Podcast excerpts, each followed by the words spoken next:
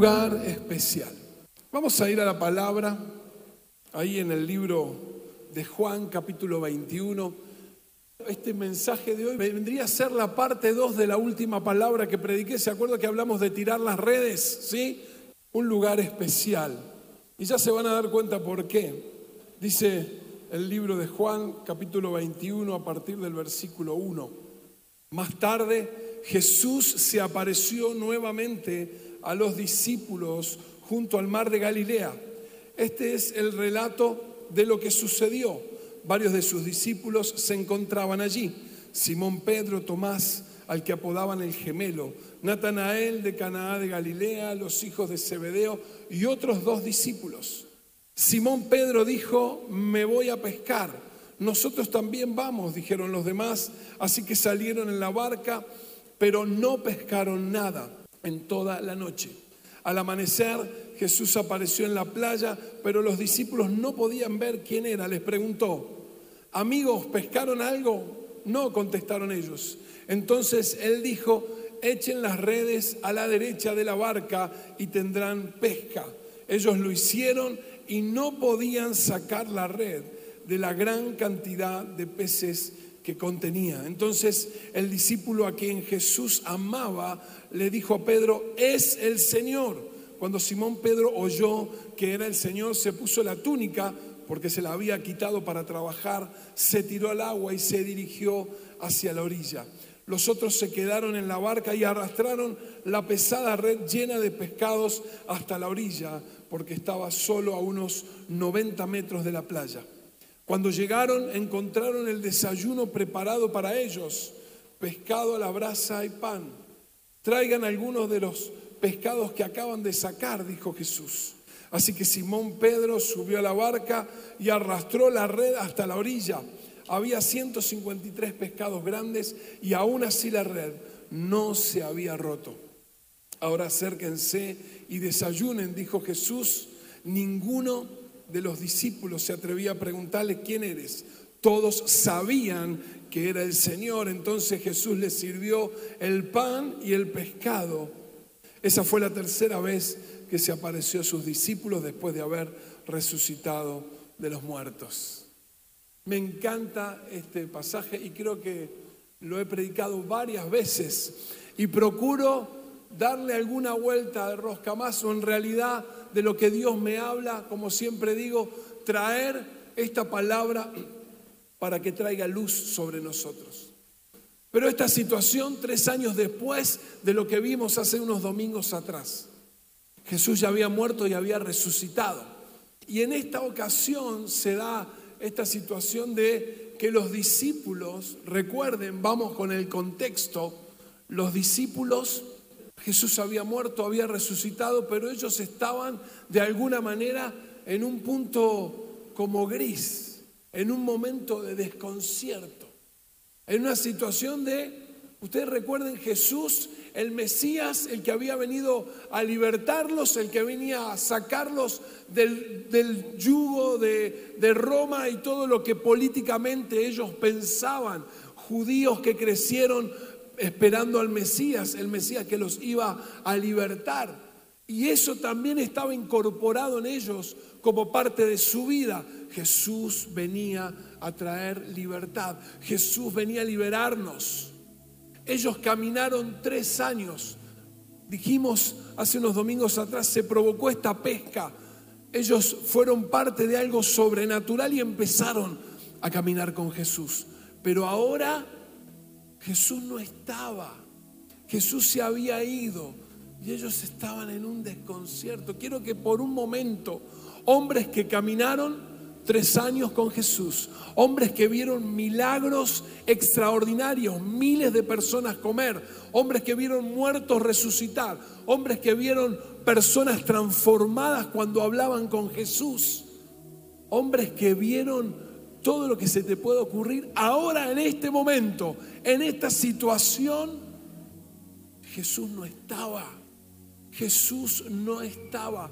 Y a pesar de que Él, si repasamos los evangelios, les dijo muchas veces, es necesario esto es lo que va a pasar.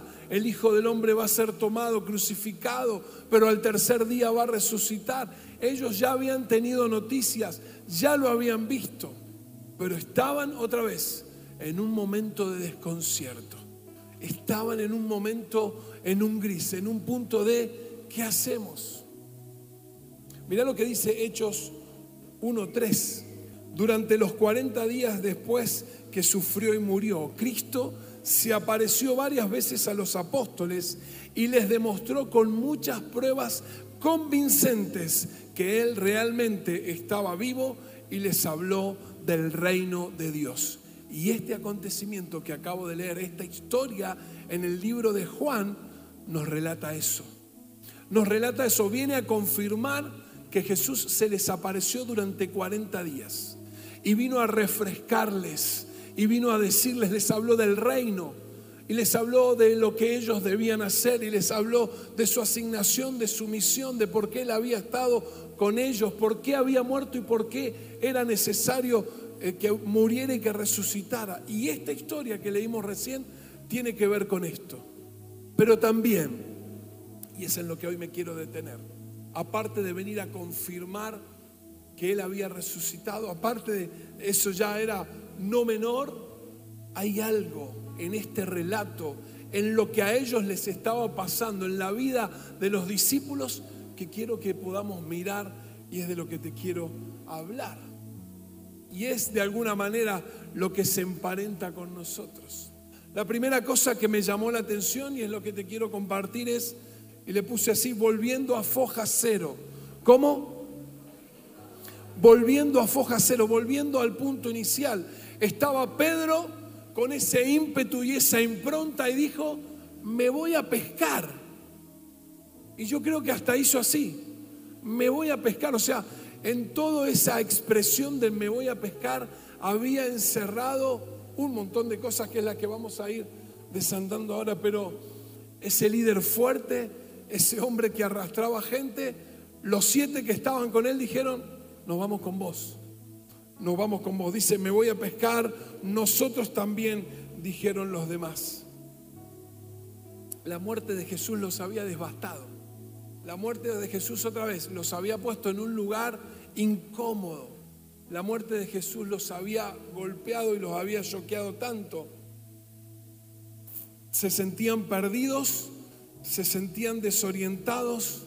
¿Sabes qué les pasó? Se sentían desanimados. Esta es la primera cosa que quiero compartirte hoy. ¿Qué les pasó? Estaban desanimados. Gracias, Fer. Estaban desanimados. Estaban desanimados. Dice que el desánimo es un enemigo peligroso. Sabes que muchas veces el desánimo se disfraza de cansancio físico o de cansancio mental. Pero en realidad lo que el desánimo busca es erosionar nuestra voluntad, la facultad de seguir adelante. El desánimo viene a detenernos. Los discípulos estaban desanimados, estaban desorientados, no sabían qué hacer y ellos tuvieron una reacción. El desánimo tiende a paralizarnos de a poco, se esconde detrás, bueno, estoy un poquito cansado, ya va a pasar esa fuerza interna que nos impulsa, que nos mueve, que nos hace traccionar hacia lo que tenemos pensado en nuestro trabajo, en la actitud en la casa, en el estudio, en la familia, en lo que somos. Esa fuerza interna que tenemos cuando el desánimo viene es como cuando pones el vaso sobre la vela. Mientras los va bajando, ¿qué pasa? Termina por apagarse. Mirá lo que dice Proverbios 17, 22 la alegría es como una buena medicina, pero el desánimo es como una enfermedad. En la versión Dios habla hoy dice, buen remedio es al corazón, el corazón alegre, perdón, pero el ánimo triste resta energías. Estaban desanimados. Empezaron a restarse sus energías físicas y emocionales porque aquello que para ellos era una realidad y alguno también se habrá parado en el carro, venimos con Jesús, acá estamos, somos los doce, no sé, caballeros grosos, la fama, el reconocimiento, vamos a libertar a Israel y de repente esconderse para que no los maten, tener miedo de que los reconozcan, nos resta energía.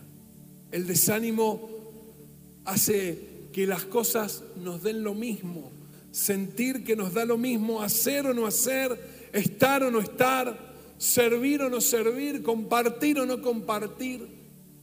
El desánimo nos empieza a apagar de a poco. Así que Juan dejó este relato, de lo dejó bien claro, que una de las cosas era reconocer que Jesús había resucitado. Pero déjame que vea en el ánimo de lo que ellos estaban transitando en ese tiempo, estaban desanimados. Lo que a ellos les pasó es no estar con la fuerza, con la energía, con la capacidad o incapacidad de seguir adelante. ¿Sabes que el desánimo viene justamente cuando nos alejamos de Dios? Cuando pensamos que nuestra propia fuerza, que nuestra propia capacidad, que nosotros estamos bien para seguir adelante. Hay un momento que quizás no nos damos cuenta que el desánimo nos tomó como un ladrón por la noche. Y de repente, el desánimo entra cuando nos invaden las circunstancias también. Nos alejamos de Dios y cuando la realidad nos pega, nos pega, nos pega. Y nosotros recibimos ese golpe y miramos y decimos, es verdad, esto está pasando, es verdad, mira lo que está sucediendo, es verdad. Esta semana la, pastora Nati está haciendo sus trámites para, para ser ciudadana española. Un tema, nuestros hijos los pueden tener, pero a ella no lo ha logrado hacerlo. Entonces empezó a hacer los trámites y estaba allí en el consulado en estos días y cuando estaba ahí después que vino y de que cumplió todo, todo el tramiterío, me decía, ¿sabes qué gente linda hay ahí? ¿Sabes qué gente linda hay haciendo los trámites para irse? y me decía, tenemos que orar por esto porque la gente está queriendo irse de este país. La gente está desanimada.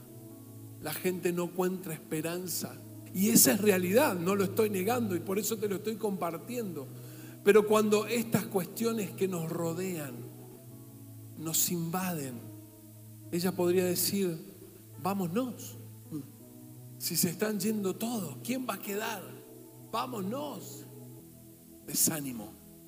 ¿Te has sentido desanimada, desanimado en este tiempo? ¿Te has sentido sin fuerza, sin ganas de seguir? ¿Te ha dado lo mismo hacer que no hacer, estar que no estar? Nos invade el dolor, la frustración, el fracaso, el temor, tristeza, desconcierto. Todos estos vienen de la mano del desánimo. ¿Y sabes qué? Como, como la figura de la antigüedad donde un ejército sitiaba una ciudad, el diablo procura hacer eso con nosotros, sitiarnos, que sintamos que esa realidad, como pasaba en, eso, en las guerras, ese sitio va a entrar, vas a perder. Eso era lo que el sitio procuraba. Venía el ejército a esperar que se murieran o se cansaran para dejar entrar al ejército enemigo y que esa ciudad claudicara. El diablo, ¿qué dice Pedro? Anda como qué cosa? No está buscando los que no conocen a Cristo. A eso ya los tiene más o menos acomodados. Por eso la oración nuestra hoy. Él está rodeándonos a nosotros. Él quiere sitiarnos a nosotros. Y Él quiere que el desánimo nos termine por acabar. Porque va a consumirnos y porque va a procurar detenernos. Esa es su finalidad. Y este tiempo, ¿esta es una realidad o es el espíritu que se mueve en medio nuestro, el desánimo? El desánimo, lo que encontremos como noticia abona esto. Lo que encontremos sin mirar las noticias abona esto. Desánimo. ¿Y sabes a qué los llevó el desánimo? Los llevó a retroceder el desánimo llevó a los discípulos, ese desconcierto los llevó a retroceder. Porque había algo más en ese me voy a pescar. Ellos quisieron resguardarse, pero estaban volviendo atrás. Ellos quisieron buscar un lugar que les fuera seguro, pero en realidad estaban volviendo atrás. ¿Por qué digo un lugar que era seguro? La pesca para ellos era algo conocido. Pero si tres años antes le habían dicho que ya no iban a ser más pescadores de peces. Pero la pesca era algo seguro, sabían hacerlo, sabían cómo manejarse, sabían cómo desenvolverse. Y frente a estar desorientados, tristes, desanimados, volvieron atrás. Y esto es lo peligroso. Primer paso, el desánimo te detiene, pero después va a procurar que vuelvas atrás, que vuelvas atrás en lo que crees, que vuelvas atrás en tu relación con Dios. Que vuelvas atrás de lo que habías ganado, que vuelvas atrás de aquello que, que habías adelantado, que habías vencido, que vuelvas sobre, sobre el pecado también, cosas que tenías, que habías dejado atrás de la vieja naturaleza. El desánimo te dice, bueno, pero ¿para qué tanto, tanto esfuerzo tanto valor? Volvieron atrás, estaban buscando algo que les diera seguridad, por eso volvieron a la pesca. Sabes que el desánimo nos lleva a escondernos. El desánimo nos lleva a justificarnos. El desánimo nos lleva a que volvamos a aquellos lugares que parecen seguros para nosotros. Te dejo algunos, seguramente el Espíritu te revelará, pero entiendo que estos son importantes. El excesivo trabajo es un lugar de seguridad, abro y cierro comillas. La mucha actividad eclesiástica es un lugar de seguridad. Aferrarnos afectivamente a las personas suele ser un lugar de seguridad. La confianza en nosotros, lo decíamos recién. Y dice la palabra, maldito el hombre que confía en el hombre y pone su confianza en su brazo, en la capacidad, en lo que puede hacer. Ellos estaban volviendo atrás. Ellos estaban buscando un lugar de refugio. ¿Y sabes qué? No lo señalo porque seguramente si yo estaba ahí hubiese arrancado para el bote, hubiese arrancado para el bote. Estaban buscando un lugar de refugio, habían retrocedido. ¿A dónde corremos, gente? ¿A dónde estamos corriendo? ¿A dónde nos estamos refugiando? ¿Estamos volviendo para atrás? Pero lo traigo a David, que es un grosso. Salmo 46, 1 y 2. Estas reflexiones tan profundas que él tenía en momentos tan complicados. Dice, Dios es nuestro refugio y nuestra fuerza. Siempre está dispuesto a ayudar en tiempos de dificultad. Por lo tanto, no temeremos cuando vengan terremotos y las montañas se derrumben en el mar. Dios es nuestro refugio y nuestra fortaleza. Siempre está dispuesto a ayudar en tiempos de dificultad venga la luz de esta palabra a revelarte sobre tu vida. Ellos estaban buscando un lugar de seguridad, ellos estaban buscando un lugar de refugio, retrocedieron. Y ahí aparece Jesús. y ahí aparece Jesús, porque esto es quien nos va a sacar de ahí, por más ánimo resuelto que tengas, por más ganas que tengas de salir adelante. Cuando el desánimo te rodeó, lo único que te saca es la persona del Espíritu Santo. Lo único que te va a sacar ahí es una palabra de Dios. Lo único que nos va a sacar es la intervención divina. Y estaban ahí otra vez, sin pescar nada, y de repente aparece alguien en la playa. Y estaban como terminando de juntar las redes. Y Juan se acercaba, miraba, y estos estaban, y volvía a mirar ya apareció alguien allá. Amigos, hay otra versión que dice, hijitos, ¿tienen algo para, pescaron algo?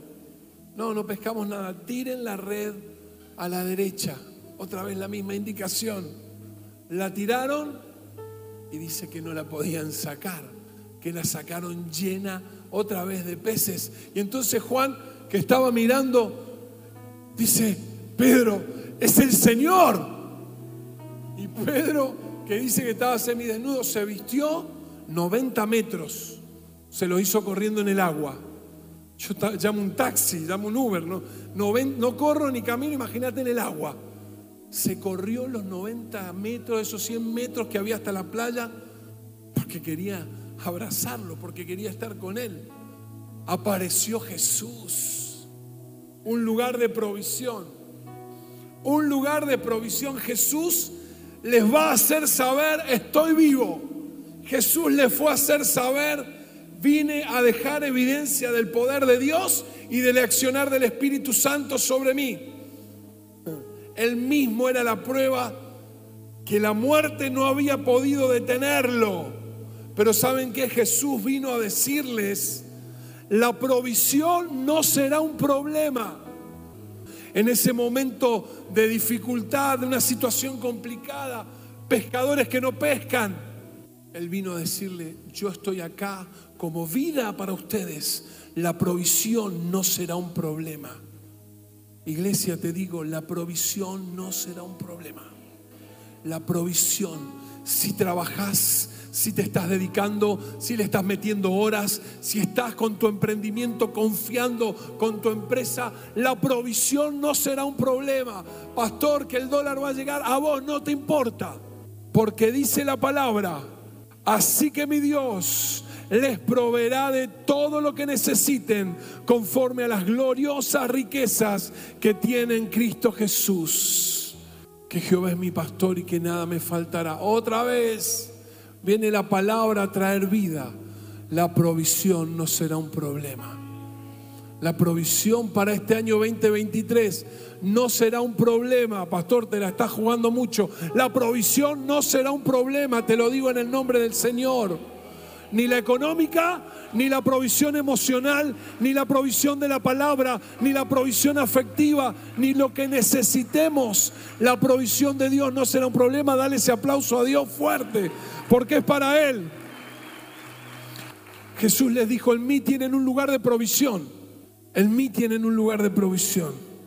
Lo segundo, un lugar especial. Jesús les dice, ahora acérquense y desayunen. Esta imagen de Jesús sentado esperándolos, esperándolos. Dice que había pescado y brasa. Alguno más, más puntilloso quiere saber de dónde sacó Jesús el pescado y la brasa y el pan. ¿Qué te importa? Estaban ahí. Multiplicó para miles, podía hacer como quería. La provisión nunca falta. Pero Jesús esperándolos ahí, con una sonrisa de oreja a oreja. Vengan, vengan a desayunar, desayunemos juntos, desayunemos juntos. Ahora acérquense y desayunen. Pero te negamos. Tres veces dijimos que no teníamos nada que ver con vos.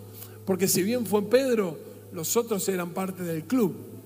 Estamos acá sin saber qué hacer. No estamos orando, no estamos buscando la promesa del Espíritu. Retrocedimos acérquense a desayunar, acérquense a desayunar. Qué cena más hermosa, el desayuno preparado, pan y pescado a las brasas. Jesús se tomó el tiempo de esperarlos, de recordarles, ustedes son muy importantes para mí. Ustedes son muy importantes para mí. Otra vez, pero te negamos, pero no hicimos lo que vos nos dijiste, pero estamos retro... Volvimos a la pesca cuando no teníamos que... Ustedes son muy importantes para mí, vengan, siéntense acá, disfrutemos juntos este momento. Ese simple pero determinado gesto de servicio y de amor les mostró lo importante que eran para Él y lo seguros que estaban en Él. Que en Él siempre tendrían un lugar donde acudir Fíjate qué, fuerte este tiempo, estos 40 días que él estuvo con él, porque después no lo vieron más. Ellos no lo vieron más. Pero ahí quedó sellado, quedó afirmado lo que después vendría. Dice Hebreos 4:16, así que acerquémonos con toda confianza. Familia, iglesia, vos que estás desanimada, desanimado, viene la palabra de Dios a decirte, acércate con confianza. Ya la cruz abrió una puerta, Ya la cruz nos da la posibilidad de pasar ese puente. Ya la cruz quitó la barrera. Pero mira, pastor, que esta semana de la venías a desayunar con él, venía a acercarte, venía a disfrutar de Jesús, venía a hacer que Jesús tenga ese momento especial con vos. ¡Wow! Acérquense con toda confianza. No hay protocolos, no hay requisitos que cumplir. Los hijos nos acercamos con confianza. ¿De qué manera se va a ir el desánimo? ¿De qué manera vamos a poder empezar otra vez con esa fuerza que no es física, con esa voluntad que no es emocional, con lo que viene del Espíritu para poder seguir adelante y decir, Señor, te creo, todavía no lo veo, pero vamos para adelante con lo que tenemos que hacer, porque vos estás porque la provisión nos falta, porque ese momento en el día, en, el, en, la hora, cuando me levanto, donde quiera que estoy, puedo tener ese momento especial y encuentro con vos. Y lo último, un lugar de sanidad, encontrar un lugar de provisión, un lugar especial para estar con Él, un lugar de sanidad. El 21 a partir del 15 el libro de Juan dice, después del desayuno Jesús le preguntó a Simón Pedro, Simón, hijo de Juan, ¿me amas más que a estos? Sí, Señor, contestó Pedro, tú sabes que te quiero. Entonces alimenta a mis corderos, le dijo Jesús. Jesús le repitió la pregunta, Simón, hijo de Juan, ¿me amas? Sí, Señor, dijo Pedro, tú sabes que te quiero. Entonces cuida de mis ovejas, dijo Jesús. Le preguntó por tercera vez, Simón, hijo de Juan, ¿me quieres? A Pedro le dolió que Jesús le dijera la tercera vez, ¿me quieres? Le contestó, Señor, tú sabes todo, tú sabes que yo te quiero. Dijo entonces Jesús, alimenta mis ovejas. Un lugar de sanidad, como decíamos recién. Pedro lo había negado. Pedro se había encargado de separarse de Jesús. Pedro había dicho que él no tenía absolutamente nada que ver y que nunca había caminado, había negado, había mentido. Por eso corrió tan rápido, por eso fue el primero en llegar, por eso él quería estar ahí, porque sabía que necesitaba este encuentro con Jesús, él lo necesitaba. Y me encanta porque Jesús fue amoroso pero a la vez firme y confrontó a Pedro con amor. Entiendo que lo abrazó, déjame que me imagine, caminó un poquito con él, porque le dijo, Pedro, tenés que dejar de ser el impulsivo, tenés que dejar de ser el reaccionario, tenés que dejar de el viejo Pedro. ¿Por qué? Porque van a venir corderos, porque van a venir ovejas y necesito que las cuides, no que las mates a palo. Jesús estaba sanando su corazón, restableciendo su autoestima para proyectarlo en lo que iba a venir. Quedó en claro esto. La motivación sería, ¿me amas? No, hace bien esto. ¿Me amas? ¿Me amas? Si me amas, si te vinculás conmigo, si te acercás a mí, si somos fuertes en la relación, entonces pastorea mis corderos, pastorea mis ovejas, encárgate de la gente que va a venir. Encárgate de las personas que van a llegar. La motivación es, ¿me amas? ¿Me amas? Yo creo que este relato es para nosotros hoy un espejo donde mirarnos. Muchos están desanimados, muchos están desorientados, muchos están pensando que, que bueno, hay que esperar un próximo gobierno, hay que esperar que de alguna manera la situación cambie, quiero decirte que esto, de acuerdo a lo que la Biblia enseña, irá en detrimento. La tierra irá, está ya anunciando la venida del Señor. Dice que cuando el Señor, los días previos a que Él venga, serían como en los días de Noé. Fíjate cómo eran los días de Noé. Esta es la antesala a la venida del Señor. Todas estas señales, guerras, rumores de guerra, ahora China y Estados Unidos están así, ¿eh? Prende una chispa y en cualquier momento tenemos lío ahí también. Pero dice Mateo 24, 14, pero este Evangelio del Reino será predicado en todas las naciones y entonces vendrá el fin. Nosotros somos los que portamos la señal más fuerte. ¿Cuál? La de predicar el Evangelio. Por lo tanto, si el contexto no cambia, si el entorno se deteriora, vos y yo, ¿dónde nos vamos a parar? ¿Qué será de nosotros? ¿Cómo seguiremos caminando? ¿Cómo seguiremos avanzando? Dice la palabra de Dios que si ponemos nuestra confianza en Él, Él hará sobre nosotros todo lo que prometió. Hoy quiero otra vez decirte al que está desanimado, a la que está desanimada, cargada, atribulada, triste, desorientado, la intervención del Espíritu Santo te va a sacar de ahí. Tal cual como pasó con Jesús y los discípulos, que Él vino a decirles, yo soy el refugio. Él vino a decirles, yo les voy a proveer. Él vino a decirles que Él ese lugar seguro y de confianza. Y Él vino a traer sanidad. Y todo esto para algo. Otra vez, Dios nos va a sanar, Dios está trabajando, Dios nos está sanando. Estamos caminando la palabra restitución, lo creemos, algunos lo están viviendo, pero ese estado no será para quedarnos ahí, será para ir por aquellos que no lo conocen. Será para predicar el Evangelio, será para acercar las buenas nuevas. Y esto quiero cerrar. La vida espiritual no se da si no se depende del Espíritu Santo. Las promesas no llegan si no hay obediencia. La conquista no se alcanza si no tenemos fe. Y esto es lo que el desánimo viene a hacer en nosotros. Quitarnos la posibilidad de obedecer, de conquistar en fe y de vivir una vida del Espíritu. La pregunta es entonces, ¿estás desanimada? ¿Estás desanimado? ¿Cómo estás? ¿Cómo estás en este tiempo? ¿Cómo estás? Por la circunstancia que fuere. ¿Cómo es tu condición hoy? El Señor se acerca para decirte, vení a desayunar, vení estemos juntos.